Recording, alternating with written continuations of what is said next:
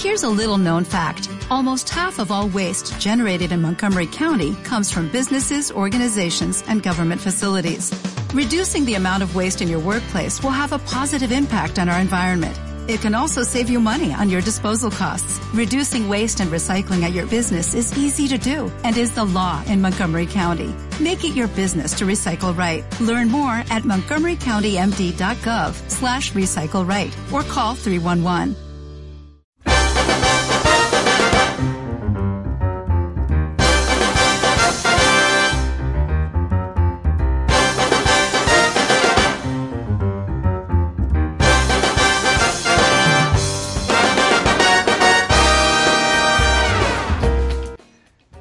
Hola, eh, buen día. Este es el primer podcast de cine de arte, arte con H. Yo soy Gustavo, alias el, el Chimi, y hoy me acompañan aquí Noé y Oscar. Chicos, ¿cómo están? ¿Qué huele, qué huele? Oscar, alias el Mapache también, este, por ahí por si ubican, pero bueno. Y por aquí Noé, también conocido en Twitter y las bajas esferas de internet como el Pujo. Ok, hoy les vamos a hablar de la película nominada al Oscar, eh, Whiplash, que básicamente se trata de un chico que es eh, baterista, músico por profesión, que se encuentra eh, pues, buscando entrar a un grupo particular de un maestro ahí en la escuela, algo que se me esté pasando. No, no, no, suena como adecuado. Sí, bueno, eh, suponemos que están escuchando este podcast porque ya vieron la película. Si no la han visto, eh, no sé si advertirles que se abstengan porque probablemente vamos a dar spoilers. O no Seguramente vamos a dar spoilers. Entonces, si aún tienen dudas de verla, eh, se las recomendamos. Paren el podcast aquí y regresan cuando ya la hayan visto. Se las recomendamos bastante. Así es, véanla. Sí, sí, sí, la necesitan para vivir definitivamente. Sí, bueno, empezamos con esta película porque yo creo que, bueno, ¿ya vieron todas las películas nominadas al Oscar? No, no todas. No, yo he visto creo que nada más dos. Bueno. Tres. Pero supongo que esta ha sido nuestra favorita hasta el momento, ¿no? Sí, fácil. Sí, fácil. sin bronca. Y es que en particular esta película, independientemente de que pues no la han aclamado tanto como Birdman o como Boyhood, a mí se me hace que es la, la más eh, sincera de las películas nominadas. Porque como que trae mucho feeling. No es nada más una película que grabaron en 12 años o que visualmente es hermosa, sino que esta película de verdad te cuenta algo. Y además de que te lo cuenta, es cómo te lo cuenta, ¿no? O sea, es esta como película de pasión que trata evidentemente de pasión en la trama, pero notas la pasión de los actores, notas la pasión del director y notas la pasión de todos en hacerla. No nada más es una película para decir vamos a ganar premios, no. Es gente que le gusta hacer lo que está haciendo y la pasión se transmite en cada una de las escenas. Yo creo que más allá, como, como dices, eh, de situaciones técnicas como tiene eh, Boyhood, con su detalle de haber sido grabada en 12 años, o Birdman y las la fotografía, las actuaciones y demás que tiene, este algo que, que caracteriza mucho a Whiplash es eso, como ser una un retrato fiel de la pasión por hacer las cosas, tal cual, de qué te mueve realmente para, para alcanzar una meta y para tratar de ser mejor, pero llevado a un punto más intenso, pues, eh, eh, quizá de lo que la mayoría de nosotros podemos hacer. Sí, y la verdad yo no esperaba que la película estuviera tan intensa. Cuando la empecé a ver, pues era de que, ah, pues había yo visto el tráiler en el cine y eso, y a mí me llamaba la atención, pues porque medio le hago ahí a la batería. Pero ya una vez viendo la película, está tan bien contada, también dirigida y como va para arriba, la película nunca se les cae. Y el final es tan intenso que terminas diciendo que la película es una maravilla. Yo no sé, de, bueno, de una o dos personas que no les ha gustado, pero las otras 20 personas que la han visto me han dicho que les ha encantado. Sí, igual, este. Yo la tenía como en el radar más que nada por J.K. Simmons. J.K. Simmons que siempre es una bestia para actuar en lo que en el papel que le pongan por más pequeño que fuera, que sea. Y siempre he esperado como que tenga una relevancia más grande como actor. porque siempre ha sido muy bueno, siempre ha sido increíble, pero siempre le han dado como personajes muy secundarios y siempre se come todas las escenas. Entonces ahora que, que me enteré que era una película donde él era el lead, dije, ah caray, va a haber algo interesante. Y sí, no me defraudó ni por un instante su actuación. Creo que su actuación en particular es como algo de lo que jala más toda la película, toda la historia. Y creo que es su actuación la que te vende todo el concepto de la pasión, todo el concepto de, de esta necesidad de expresar de una forma tan extrema y tan intensa la pasión que sienten por su arte. Yo honestamente no había escuchado mucho de la película antes, creo que ni siquiera había visto el tráiler ni nada. Fue hasta que ustedes dos empezaron a mencionarla mucho y empezaron a, a este casi casi a exigirnos que la, la teníamos que ver, que de alguna manera dije, bueno, algo interesante debe de tener. Ya después me tocó ver el tráiler en el cine, no recuerdo con qué película. Dije, ok, sí me llama la atención, sí la tengo que ver ya más allá de las opiniones que pudieran tener ustedes. Y el día que la vi sí fue como, wow. Para mí realmente no hay actuaciones débiles en toda la película, si bien obviamente no todos los personajes tienen la misma fuerza pues dentro de la trama. Eh, los personajes principales definitivamente expresan o llevan muy bien esa, esa intensidad que trata de, de reflejar la, la, cinta como tal, ¿no? Te venden muy bien el concepto de, de esa pasión que los motiva, por un lado, pues al, al personaje de Simmons a exigir tanto de todos sus alumnos y en especial de este chavo, pues como llevarlo a límites que romperían a cualquier otro finalmente y que estuvo a punto de romperlo a él, pero también es su motivación y su pasión de ser más y de ser trascendente, como dice él en algún punto, que, que termina rompiendo como esa barrera que los limitaba a ambos en algún momento.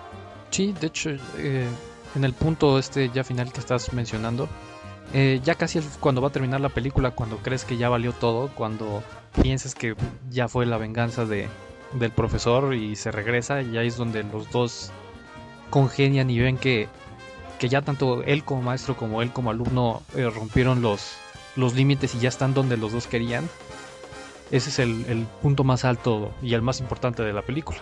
Sí, es una escena increíble. No sé, creo que el valor que se necesitó para definir que la última escena de una película sea un solo de batería de nueve minutos, putz, no sé. Eh, pocos directores de este año, sobre todo de las películas nominadas al Oscar, tienen tal valor para, para, para presentarte una escena que, pues bajo otro contexto de otra película, no serviría mucho, ¿no? Digo, nueve minutos de un solo de batería no es un final de una película. Pero bajo este contexto que nos presentan por toda la película, creo que no hay un mejor final que ese. Que ver en nueve minutos cómo se resume todo, toda la relación que llevaron estos dos personajes todo este drama que, que, hubo entre ellos y cómo lo pudieron resolver por, pues, por el poder de la música, vaya, básicamente. Así como los Guardianes de la Galaxia resolvieron todos con el poder de la amistad, ellos lo resolvieron con el poder de la música. Y es que, bueno, está como la cuestión de... Tiene escenas muy intensas a lo largo de la película, no sé, desde la parte donde él va a la presentación que van a tener al final y todo empieza a valer madre, este, el choque, y aún así cómo, cómo va y hace el esfuerzo por, por decir no, yo puedo, pero no, no, esa secuencia del final, como, como tú mencionas, por una parte es un riesgo porque no cualquiera puede meter una secuencia plenamente musical para cerrar una cinta, pero eh, está tan bien lograda. Yo en lo personal no había visto en, en una cinta anterior una situación como esta, porque igual historias de este tipo como de superación y de cómo, cómo ves a una persona lograr sus metas gracias a, al poder de la motivación y de la amistad y de los retos, no sé, películas del tipo hay cientos, ¿no? De cómo ves al personaje pasar por miles de broncas antes de llegar finalmente a convertirse en la figura que desea ser, pero en el caso de esta película es esa secuencia del final que resulta, podría considerarse incluso abstracta, porque no, no, no lo ves a él como persona, sino ves realmente lo que logra alcanzar. Lo, lo percibes a través de la música, no de él como personaje, sino, no, sino las habilidades que, que, que posee y la pasión que siente te hace vivirla a través de la, de la, de la, de la secuencia del, de la música, pues, de la escena de la música. Sí, claro. claro. Y la música es tan importante que, que, este, por ejemplo, la mezcla que le dan a la batería en toda la, toda la, película la lleva como un nivel impresionante. O sea, nada más como por mencionar algo, un ejemplo muy claro. La primera escena en la que los vemos practicando la batería al fondo, cómo vas sintiendo que te vas adentrando a ese mundo.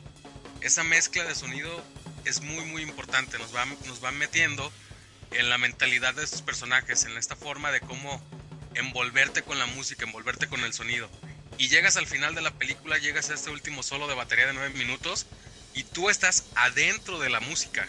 No hay otra cosa que suene, o sea, pueden hablar y pueden decir cosas y no nos importa, porque lo que tú estás ensimismado, lo que más te importa en ese momento es la música, cómo suena, qué sentimientos te está expresando.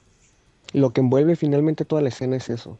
Sí, sí, exactamente. Y toda la película pensaba que siendo una película de jazz y un instrumento no tan popular como la batería, a lo mejor no podría agradarle a todos, pero la película está tan bien lograda y también llevada que a la gente a lo mejor hasta que nunca ha escuchado jazz o nunca ha agarrado una batería o no le ha puesto atención como tal como el instrumento, les gusta bastante. Entonces, eh, la música y la película rompen barreras tanto de el tipo de película como de la música. Y es que creo que ya habíamos platicado este tema anteriormente.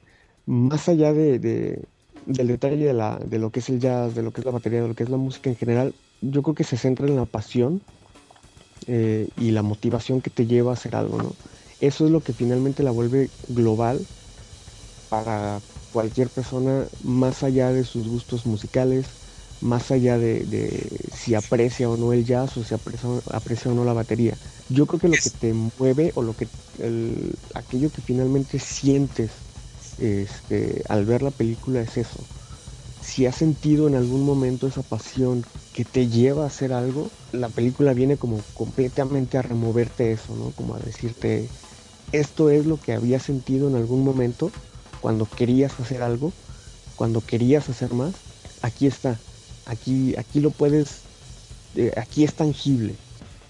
Sí, no, porque hay este rollo que creo que es fue muy inteligente la eh, de parte del director escritor decidir tomar la batería y el jazz como motor principal porque pues es como decir si la película hubiera sido acerca de un campeón de trompos pues hubiera sido lo mismo no pero sin embargo eh, la batería creo que es uno de los instrumentos si no es que es el instrumento más físico musicalmente hablando porque tú tocas el bajo, tocas la guitarra o cualquier cosa y casi casi nada más utilizas los dedos, pero la batería eres tú parte totalmente del, instrumento. Todo tu cuerpo se vuelve como el instrumento y es muy físico y sudas mucho y llega el momento en el que sangran y tus manos son como inútiles y eso se ayudó mucho a que la película te representara todos estos como altibajos, todos estos sacrificios que se necesitan, que no nada más son una cuestión espiritual, que también es físico toda la cuestión. Además el jazz tiene como esta historia bien consabida de que es un pues un género complicado, ¿no? Que no todo mundo lo entiende, no todo, creo de hecho hay una escena por ahí donde habla con sus familiares y como que no les convence, ¿no? Que sea músico porque pues el jazz no es popular, no es cool, no es fácil de hacerlo. Entonces, creo que fue una valiosa elección elegir batería y jazz porque representa mejor estos valores que necesitamos como, como sentir de parte del personaje, ¿no? Así es, estoy de acuerdo. Eh, más que nada, toda la película es acerca del sacrificio.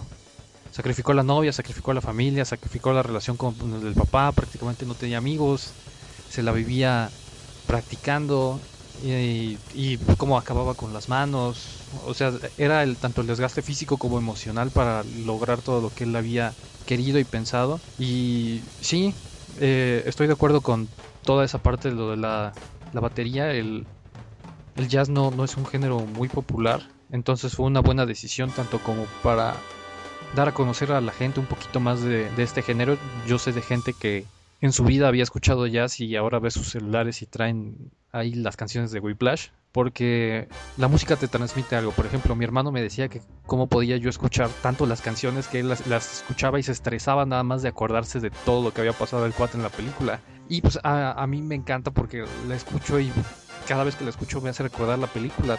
Entonces es el, motor principal de... La música es el motor principal de, de, Whiplash. Totalmente de acuerdo. Y hay, hay algo bien, perdón, hay algo muy interesante, sobre todo en las canciones que decidieron este escoger, en las dos principales, Whiplash y este y Caravan. Creo que son canciones con muchas capas.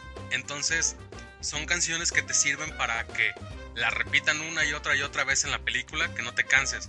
¿Por qué? Porque tú como el mismo personaje vas descubriendo otras capas, otros niveles de, de la misma canción, de la misma música eso fue también un hitazo en cuanto a seleccionar las, las canciones y la música, porque no nada más es como jazz que está ahí, es jazz que en sí mismo tiene muchas capas.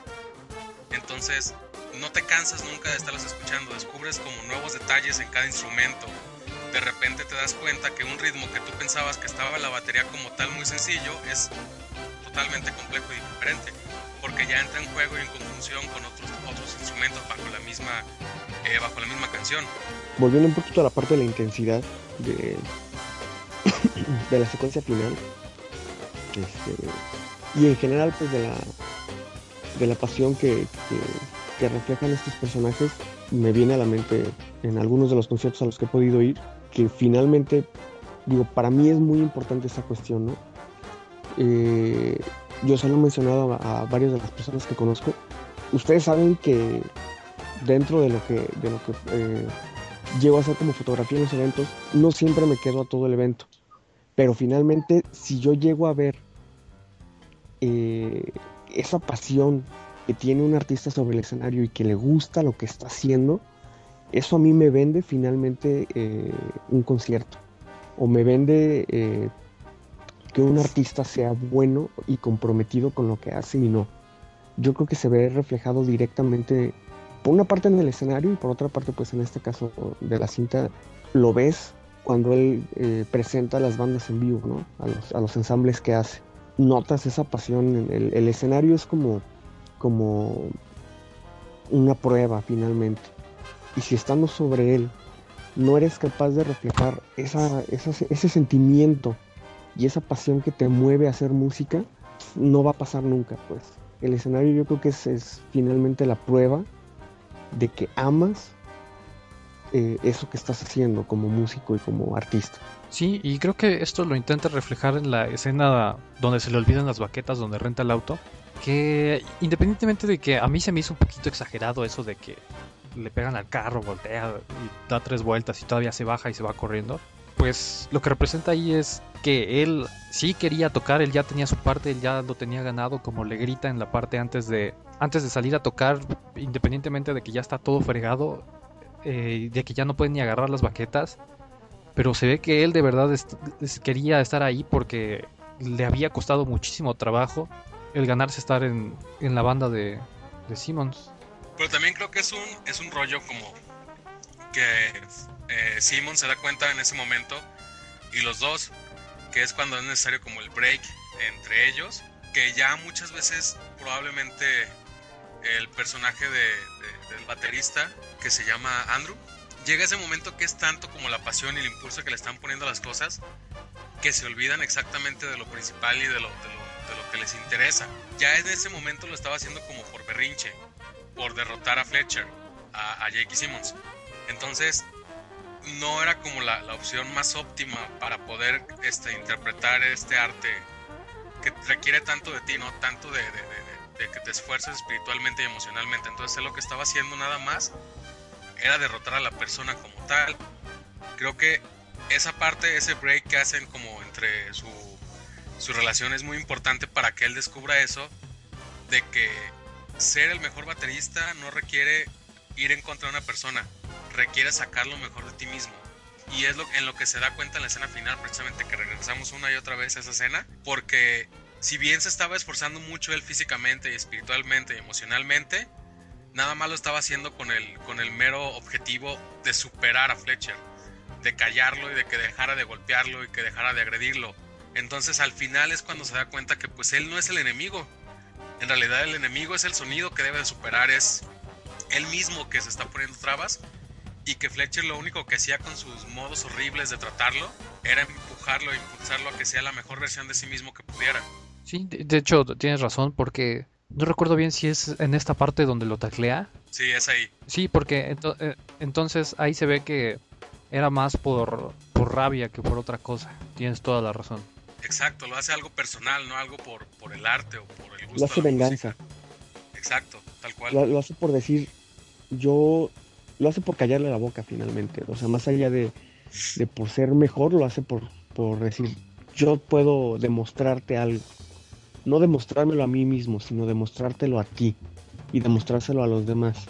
Y yo creo que finalmente, eh, como mencionas, la finalidad era más allá de demostrárselo a su, a su padre, más allá de demostrárselo a sus amigos, bueno, a sus compañeros de, de la banda, más allá de demostrárselo a su familia o a la chica esta con la que con la que llega a salir o al propio Fletcher es demostrárselo a sí mismo. Es demostrarme eh, demostrarse así Andrew puedo hacer las cosas. Y bueno ahorita ya que estamos tocando el tema de la chica creo que es eh, como lo más controversial aquí.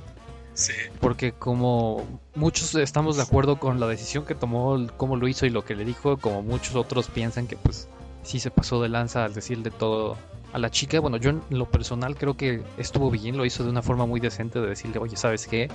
Le quiero dedicar el 100% de mi tiempo a esto y pues no voy a tener tiempo para estar contigo y si me quedo contigo vas a salir mal, nos vamos a lastimar, ya no nos vamos a ver, entonces pues a él mejor la dejamos. ¿Alguien recuérdeme por favor el nombre de la chica? Supergirl. Pero bueno, yo creo que se va esta e, es interesante este punto porque yo creo que se va a volver una situación como tipo team como que entonces con ella.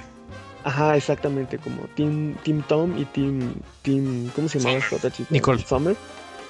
ah, ah sí, Nicole es la mujer esta de Team Andrew, va a ser Team Andrew y Team Nicole, ¿no? Así como, va a haber, es que la escena del, del rompimiento también es interesante, ¿no? Es como, oh sí, claro, yo estoy consciente de que era lo mejor para ambos y yo estoy de acuerdo con él. Y muchos se van a poner como de lado de decir, no, es que ella, pobrecita, y este güey fue un patán y la trató mal y, pudo haber equilibrado su tiempo para hacer ambas cosas y demás.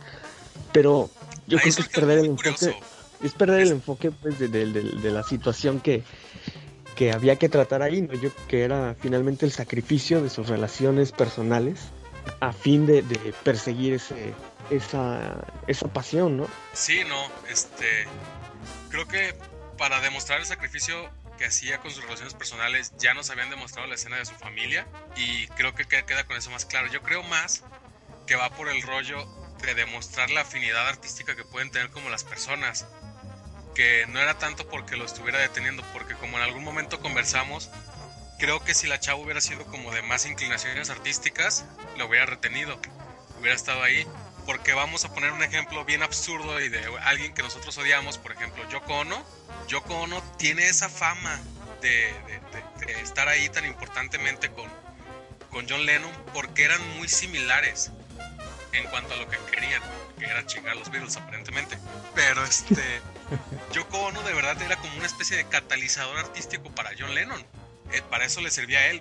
Lo hacía horrible, sacaba como sus peores partes este, artísticas, pero era un catalizador esta chava no le servía como este catalizador a él, no lo apoyaba bajo las mismas vibraciones artísticas que él traía, no tenían como la misma conectividad hacia las necesidades personales de los dos. Entonces, independientemente de una cuestión sencilla como tiempo, como poder llevar una... Vaya, no por decir, ya no tengo tiempo para platicar contigo, no quiere decir que, que no les sirva a él como, como persona.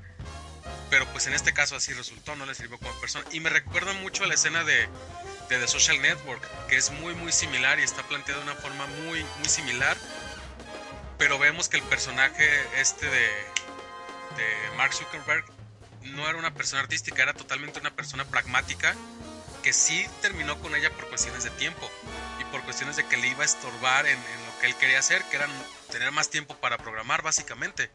Estoy de acuerdo, pero no solo con pasión artística, o sea, esto pudo haber sido una película de alguien que quería ser el mejor, no sé, administrador de empresas. Y a fin de cuentas, la chica tenía la decisión de si quedarse con él, decirle, no, sabes que yo te voy a apoyar, yo me voy a quedar contigo. A aceptar la decisión de, pues, ah, si es lo que tú quieres, pues ya va, me siento ofendida y me salgo. O sea, ella pudo haber estado en la posición de decir, sabes qué, no estoy de acuerdo con tu decisión, yo te quiero apoyar, vamos a encontrar tiempo y esas cosas. Pero eso no hubiera servido como tal en la película, porque a fin de cuentas lo que servía era lo del sacrificio. Sí, exactamente. Yo me, apego, a mi versión del sacrificio de sus relaciones personales, porque la escena que mencionas con la familia, yo creo que se enfoca un poquito más en, en más allá de lo, del, del sacrificio que él hace con sus relaciones, en el caso de la familia, en el caso de la chica, la escena de la familia te hace ver cómo muchas veces otras personas definitivamente no aprecian o no entienden a las personas que deciden perseguir carreras artísticas o que deciden perseguir eh, profesiones que quizá no son tan, por una parte remuneradas o por otra parte reconocidas, como, pues, como se menciona ahí, ¿no? Están los dos chavos, uno que es futbolista y el otro que es, no sé, actor, modelo, lo que sea. Obviamente un, un, futbolista, y ahorita se va a ver muy claramente hoy en el, Super Bowl, son son casi héroes, ¿no? Y lo podemos ver muy claro en, en, nuestra propia cultura, ¿no? Como yo creo que no hay una persona que nos escuche el día de hoy que sea capaz de mencionar un baterista mexicano reconocido, pero te puede mencionar a 10 futbolistas o te puede mencionar a 10 actores de Televisa. Y en este caso yo creo que esa escena de la familia es como parte de eso, ¿no? Cómo menosprecian aquello que para él es, es, su, su, más allá de su modo de vida, es su razón para vivir. Sí, creo que a fin de cuentas a lo mejor la estoy como sobreanalizando, pero creo que podría sentir que la escena de la familia es más un simbolismo social de lo que representa ser un artista en un medio social. Y la escena de, de, la chava esta es como el simbolismo de lo que representa ser un artista, vaya, en una relación, en un medio como más íntimo, ¿no? Pues más que un artista, o sea, no, es bien sabido que los artistas luego les llueven mujeres, o sea, puede ser Gene Simmons, que según se ha acostado con más de mil mujeres. Ah, bueno, claro. Y está casado y tiene hijos y tiene una relación eh, es, es más con la disciplina, porque no es lo mismo tocar, no sé, que Smoke on the Water que tocar alguna pieza de jazz. Pero pues es que también es un poco como comparas guitarristas, por decir así, que, que, es bien sabido que son como los músicos más famosos y más deseados por las mujeres en sí. Y por ejemplo los bajistas y los bateristas que pues nadie nos quiere en general. Pero por Luego están los tecladistas que son los Aquaman de los músicos. Exacto, que nomás están ahí porque pues son bien reemplazables. Pero este, puedes comparar entre guitarristas, ¿no? Un guitarrista que a lo mejor lo hace porque sí quiere como todo este, esta fama, este ese rockstar. Y, y se va al género del rock totalmente, rock ochentero tipo Poison y Guns N' Roses y así. O tienes un guitarrista que de verdad es buenísimo y que lo hace por amor al arte y pues toca flamenco. Y es un guitarrista increíble y es técnicamente de lo mejor que pueda haber, pero no le llueven las mujeres, no le llueve el dinero, no le llueve la cocaína y cosas así, ¿no? Yo creo que ahorita tocaste un punto interesante y también lo platicamos recientemente con hablando de las bandas, locales, de rock locales. Sí. Exacto. Él no lo hace por ser rockstar. Eso, eso es, es un punto fundamental en toda la cinta. Y también es parte de lo que yo creo que se ve en esa, en esa escena con la familia. Él no lo hace por ser un rockstar, él no lo hace por la fama, él no lo hace por el dinero, él no lo hace por llenar estadios, lo hace por la música. Ese, eso es para mí yo creo que lo más, lo más importante. Y igual vuelvo a, a, mencionar el ejemplo de los conciertos a los que he ido, ¿cómo ves finalmente que el artista lo hace por la música y cómo disfruta hacerlo por la música. Esa situación no se puede fingir, o sea, no se puede, no la puedes ocultar cuando está ahí. Yo, yo lo he visto con bandas que quizá no son mi hit, o con bandas que de alguna manera, bajo otras circunstancias, yo nunca habría pagado siquiera por verlas, pero ya estando ahí y ya viendo cómo reflejan esa pasión y ese amor por la música, te quedas a verlo porque, porque te lo vende, porque sientes esa conexión por una parte de eh, el artista con la música y cuando es cuando cuando el artista tiene esa sincronía y ese amor con lo que está haciendo te lo puede transmitir completamente a ti como como público eh, y te hace vivirlo eso eso también lo ves muy muy claro en la escena en la secuencia final que ya alabamos aquí hasta el cansancio pero te hace vivirlo La secuencia final te hace vivir lo que él siente al estar tocando. Más allá de la canción, más allá de lo complicado que pueda ser, más allá de, de los tecnicismos musicales y de la habilidad musical, yo creo que todo eso pasa a segundo plano. Una canción no necesita ser precisamente complicada, este, técnicamente hablando, para que tú la puedas vivir y para que tú la puedas sentir. Y esa escena para mí refleja esa, esa cuestión, ¿no? Te hace vivir lo que ellos pueden estar, lo que ellos están sintiendo como, como músicos. Sí, y podemos ver bien esto en la escena donde lo va a ver al bar y va saliendo y se pone a platicar con él, que le dice que lo que él quiere es evitar eh, la tragedia de que un músico que pudo haber sido grande no haya logrado nada.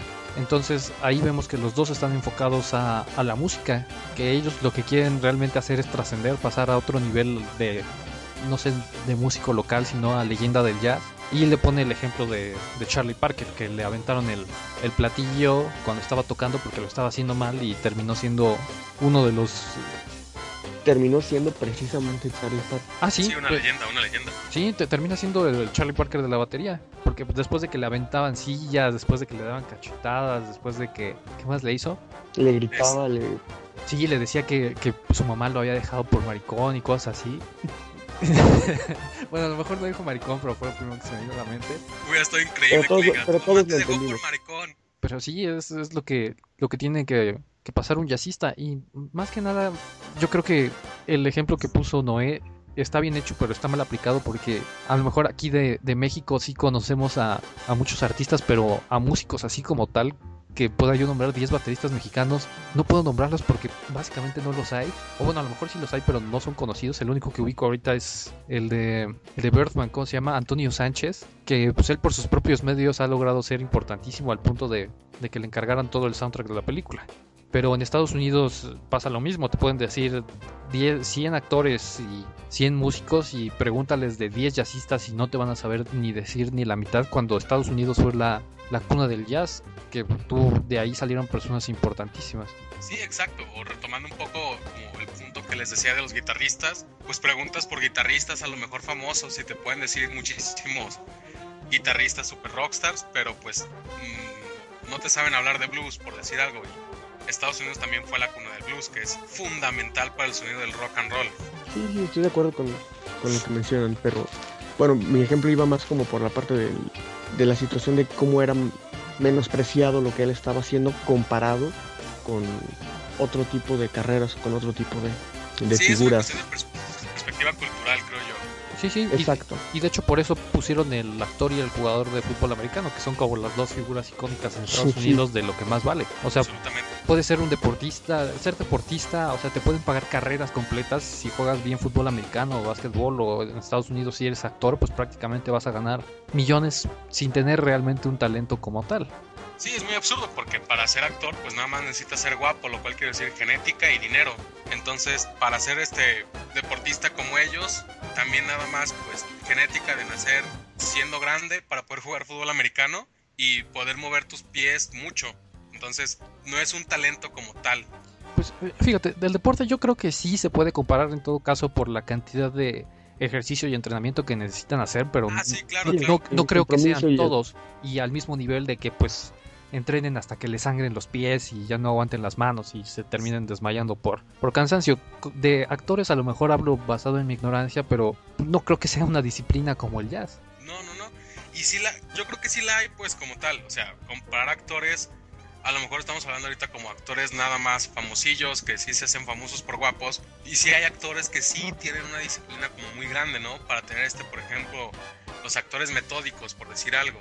Y que sí han pasado años en el teatro y, y que se tienen que transformar y la chingada. Pero aún así, pues no tienen este, este nivel como de, de comprometerse tanto con el arte, ¿sabes? Mm, ahí sí difiero un poquito con ustedes, porque yo creo que sea cual sea, sea cual sea el caso, y es parte de lo que nos está vendiendo la película, la película va más allá del hecho de que él sea un baterista o que sea un músico. La película va precisamente a venderte el concepto de la pasión. La pasión eh, aplicada en cualquier cosa que tú hagas, seas músico, seas futbolista, seas actor, seas, no sé, ingeniero en sistemas, O jugador profesional de videojuegos. Exactamente. O sea, lo que seas, seas, seas fíjate, seas cosplayer, o sea, eh, yo creo que va más allá de, si bien mencionaron ustedes eh, hace un momento, por ejemplo, se escogió el detalle de que fuera baterista precisamente porque la batería ayudaba a reflejar y a dejar más en claro y a hacer más tangible como ese esfuerzo extra que él pone. Por una parte es más físico y lo podías apreciar de mejor manera a que si hubiera sido quizá un trompetista o si hubiera sido un pianista. No, no habríamos sido capaces de captar con esa misma claridad este, lo que pudimos ver a través del esfuerzo físico que hace él siendo un baterista, pero más allá del, del, hecho de que él sea músico, es la pasión que te lleva a hacer las cosas, sea cual sea el ramo en el que te especialices. Y creo, estoy casi seguro que fue precisamente en Birdman, que vi hace como dos semanas, donde hay una escena que ella le menciona al personaje de Michael Keaton, este, es una, una crítica de, de teatro, le menciona esa cuestión. Él viene de ser un actor de cine y ella prácticamente lo odias lo odia por el simple hecho de ser un actor de cine y le dice que, que para ella es una burla que él decida siquiera presentarse en teatro porque no tiene precisamente esa, ese compromiso que, que el teatro exige comparado con el cine.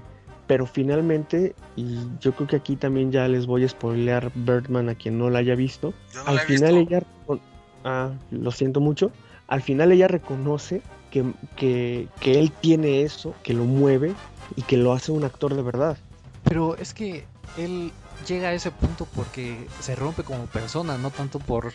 Pero es lo mismo, acá en, en, en, en, Whiplash lo vemos también, él se rompe como persona y eso le permite llegar más allá. Insisto, aplica yo creo que en cualquier ramo en el que te especialices. Él tuvo que, que llegar a, eh, en Whiplash, volvemos a, a nuestra película principal, en Whiplash tú ves cómo él se rompe y toda la cinta se trata de ver cómo él se rompe como persona para poder alcanzar la motivación o para ser capaz de, percibir la motivación que le hacía falta para poder transmitir su pasión como tal. También creo que es un punto bien interesante reflejar a los personajes, ¿no? Tanto Fletcher como, como Andrew, que son dos tipos de músicos muy diferentes. Vaya, uno es muy físico, uno se está como matando literalmente en su instrumento y el otro pues nada más está orquestando, nada más está dirigiendo. Solamente una vez en toda la película lo vemos a él realizar música, que es cuando está tocando piano en el, en el bar. Y ni siquiera es una, una pieza complicadísima, no es como algo que digas técnicamente, wow, este cabrón es un genio, sino que sientes su pasión y sientes como el gusto que tiene. Entonces creo que también podría irse un poco por ese rollo de, de, de cómo el contraste entre estos dos personajes que uno pues es activo y otro es pasivo de cierta forma en cuanto a cuestión de instrumentación, eh, pues demuestran eso y creo que es un poco de lo que se hablaba en Birdman, aunque no lo he visto, quiero aclarar. Sí, y bueno, también está este otro punto en donde se muere el otro chico que, que había apadrinado Fletcher, es eh, matar o morir. O sea, te puedes dejar someter por la presión y no aguantar y terminarte suicidando como el chico este. O puedes terminar en el otro extremo que es llegando a ser una figura, no sé, importantísima. Ya no te lo dan a, entender en porque pues ahí termina la película, pero yo supongo que la presentación que hace al final pues le vale que, que, se vuelva importante que toque en el Lincoln Center como él quería.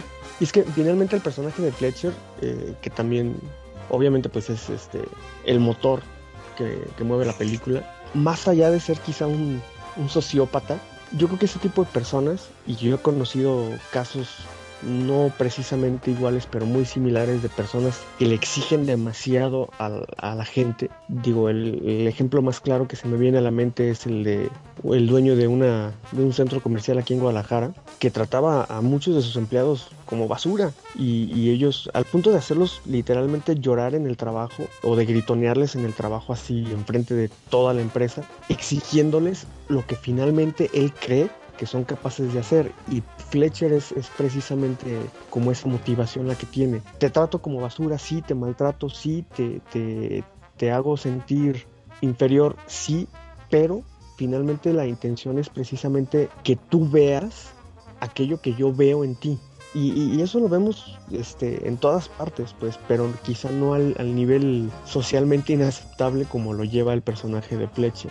Y, muchas veces malentendemos quizá esa cuestión o no, no permitimos que alguien nos exija más de lo que nosotros nos exigimos a nosotros mismos. Yo creo que por eso está muy mal visto situaciones, están muy mal vistas situaciones como, como la que maneja Fletcher al presionar a sus alumnos. Y te lo hacen también muy evidente en la, cinta con la situación del chavo este que termina suicidándose. Y en realidad tú nunca lo ves, pero es, es, una situación ahí, digamos, hipotética, pues que se presenta, donde te hace valorar qué tan bueno o qué tan malo es que él sea de esta manera, que él sea tan exigente y que él sea finalmente tan culero con sus alumnos y con las personas que trabajan alrededor suyo, ¿no?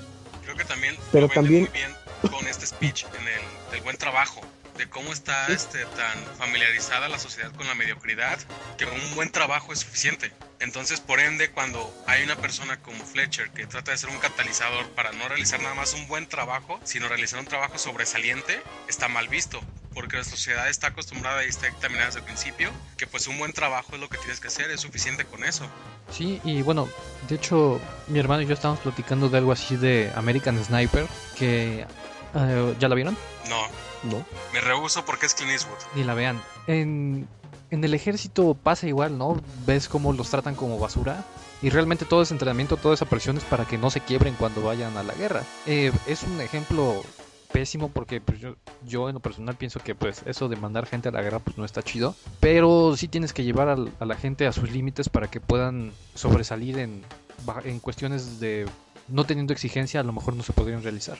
Es exigirles que sean superiores al estándar. Exigirles que sean, que lleguen más allá de aquello a lo que estás acostumbrado, de aquello que es tu zona de confort. Retomo el ejemplo de, este señor que, te, les comentaba que es dueño del centro comercial aquí de Guadalajara. Él les exigía precisamente para que salieran de su zona de confort. Digo, quizá también era una especie de, de pequeño sociópata este, enaltecido de poder, pero por otra parte finalmente estaba en la posición en la que él estaba gracias al esfuerzo y a su trabajo y no se conforma con menos de lo que él está haciendo. Hay que recalcar algo muy interesante en la actitud de Fletcher. Si nos ponemos como a analizar eh, la forma en la que lo, lo, agredía, vaya, creo que no era ninguna, ninguna agresión, fue como con afán de hacerlo menos. Si te pones a analizar todo lo que le dice, todas las frases se pueden interpretar como que tú eres mejor, no sé por qué tú mismo te estás deteniendo. Eso es lo que dicen todas sus frases. Y ya la cuestión de la violencia física, sí, a lo mejor rompe una barrera de, de, que es la violencia física, pero carajo, a fin de cuentas parecían hasta pruebas para que fuera un mejor baterista. O sea, le avienta un platillo con el afán de que no pierda ritmo y siga concentrándose. Lo empieza a cachetear porque pues es la forma en la que lo quiere hacer, lo, quiere obligar así de, de, de estar a 0 a 100 para que empiece a contar bien los tiempos y los ritmos. No creo que hayan sido como agresiones directas hacia su persona o hacerlo menos, sino que al contrario, a lo mejor es una forma extrema nada más de decirle, tú eres mejor y no sé por qué no lo estás haciendo mejor. Finalmente, eh, volvemos a, lo anterior, ¿no? ¿Qué tan bueno o qué tan malo o finalmente qué tan socialmente aceptable o inaceptable es ese tipo de comportamientos pues en cualquier ámbito? En este caso pues él como, como maestro de una escuela. Y si lo, si lo trasladas a una situación un poquito más real, digo, aquí estamos hablando de una película y, y tú ves al final realmente lo que, lo que, lo que logran. Pero si lo trasladas a una situación real eh, en la que fuera tu jefe el que te estuviera tratando así, el que te estuviera diciendo, Oscar, estás bien pendejo, bueno, quizá no aplica porque eres freelance, pero Gustavo, estás bien pendejo.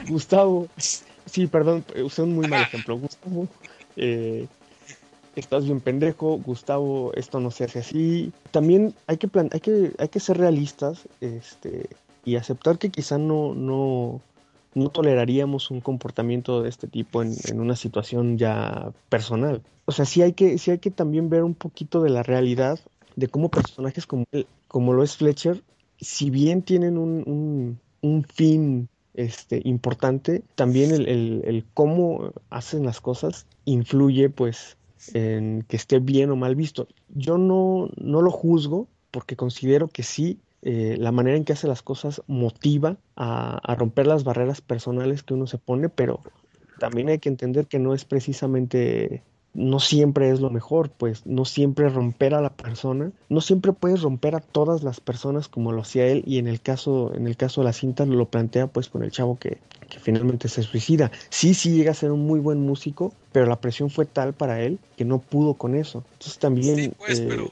te lo pone como en dos desde, dos perspectivas, pues. No, yo creo que tiene que ver más con lo que dice Oscar, es por la intención. No es lo mismo decirle a una persona, oye, eres un pendejo, por la intención de querer ofenderlo, que decirle, oye, eres un pendejo porque quieres que esa persona dé más de sí. Entonces, ante la falta de la capacidad de discernir entre si te lo están diciendo por joder o por hacerte mejor, es lo que causa problemas. Exacto, porque eso es muy importante en el personaje de Fletcher, que creo que eso es, es, una cuestión como muy valiosa de cómo lo escribieron.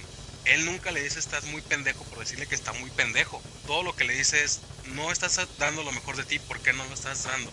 Esa es la cuestión con él, no le está diciendo en ningún momento que está bien pendejo. Pero esa situación se vuelve personal. Eso es algo muy subjetivo entre ellos dos, entre Andrew y, y, Fletcher.